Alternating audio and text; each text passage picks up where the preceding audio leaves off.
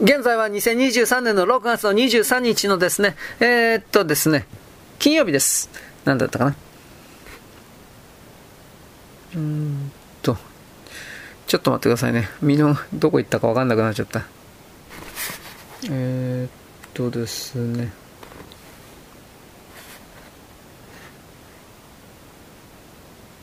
あ、わかりました。私はあるですね。どちらもマインドの状態だ。私の境地はマインドの状態ではないのだ。質問者。私たちは見るということの意味を理解できずにいる文字のようです。マーラジ、あなたの好きなように言うがいい。質問者。沈黙の修練はさあ、ダナとして効果的なものでしょうか？マーラジ、なんであれあなたが悟りを得るためにすることはあなたを悟りへと近づける？なんであれあなたが悟りを覚えることなしにする行為はあなたを悟りから遠ざける？だが、なぜそうことを複雑にするのかね。ただあなたは全ての物事や思考を超えているということを覚えておきなさい。あなたがなりたいものはあなたはすでにそれなのだ。ただそれを心に留めておきなさい。質問者、あなたの言うことは聞いていますが私には信じられないのです。マーラジ、私もまた同じ立場にいたのだ。だが私はグルを信頼し、彼はそれが正しいことを証明した。もしできるならば私を信頼しなさい。私の言うことを心に留めておきなさい。何も望んではならない。なぜならあなたは何一つ書いてはいないからだ。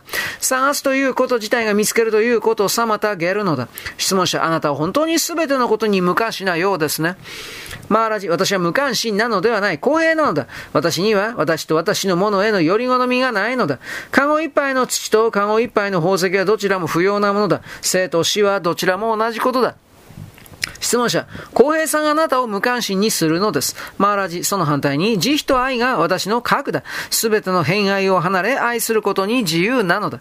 質問者、ブッダは悟りの概念は非常に重要なものだと言いました。ほとんどの人たちは悟りのために努力している人たちがいることはもちろん、そのようなものがあるということさえ知らずに生きています。ひとたび彼らがそれについて耳にしたなら、決して耐えることのない種子が巻かれたのです。それゆえ彼は毎年8ヶ月間、彼のビクたちに絶え間なく教えを説くように送り出しているのです。マーラジ、人は食物、衣服、住居、知識、愛情を与えることができるが、最上の贈り物は悟りの福音だ。と私のグルはよく言ったものだった。あなたの言う通りだ。悟りは最上の贈り物だ。ひとたびそれを得たら誰もそれをあなたから取り上げることはできない。質問者、もし西洋であなたがこのように話したら、人々はあなたを強人だと思うでしょう。マーラジ、もちろん彼らはそう思うだろう。無知なる人々にとって彼らに理解できないことは全て狂気なのだ。それが何だというのだろう。彼らは彼らのままであればいい。私が私であることに何の益もなく、彼らが彼らであることに何の過ちもない。思考の実在は無数の方法でそれ自身を権限する。果てしない数の名前と形がある。同じ海の中に全ては立ち現れ、全ては溶け合う。全ての源は一つだ。原因と結果を探し求めることはマインドの娯楽に過ぎない。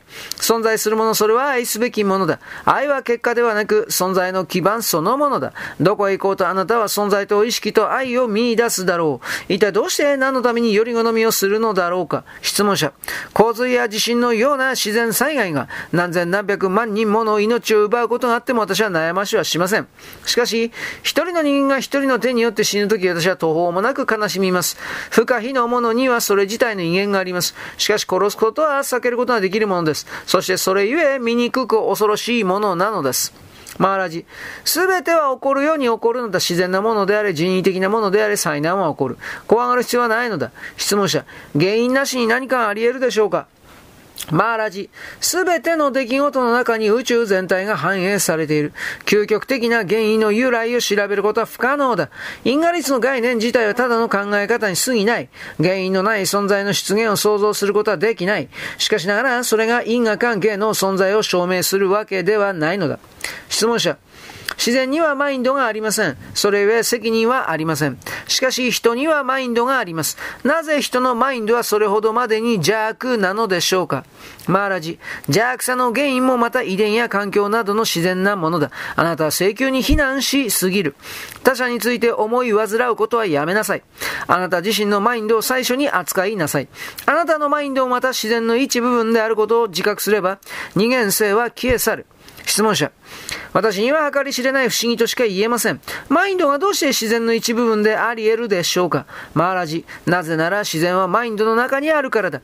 マインドなしで自然がどこにあるだろうか質問者。もし自然がマインドの中にあり、マインドが私自身のものならば、私は自然を制御できるはずですが、それは事実ではありません。私の制御を超えた力は私の行動を決定するのです。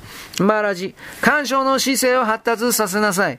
そうすればあなたは無執着が制御をもたらすということを自らの体験をもって見出すだろう。干渉している状態は完全な力を持っている。そこに何の受動的なことはないのだ。はい、ここまでです。よろしく。ごきげんよう。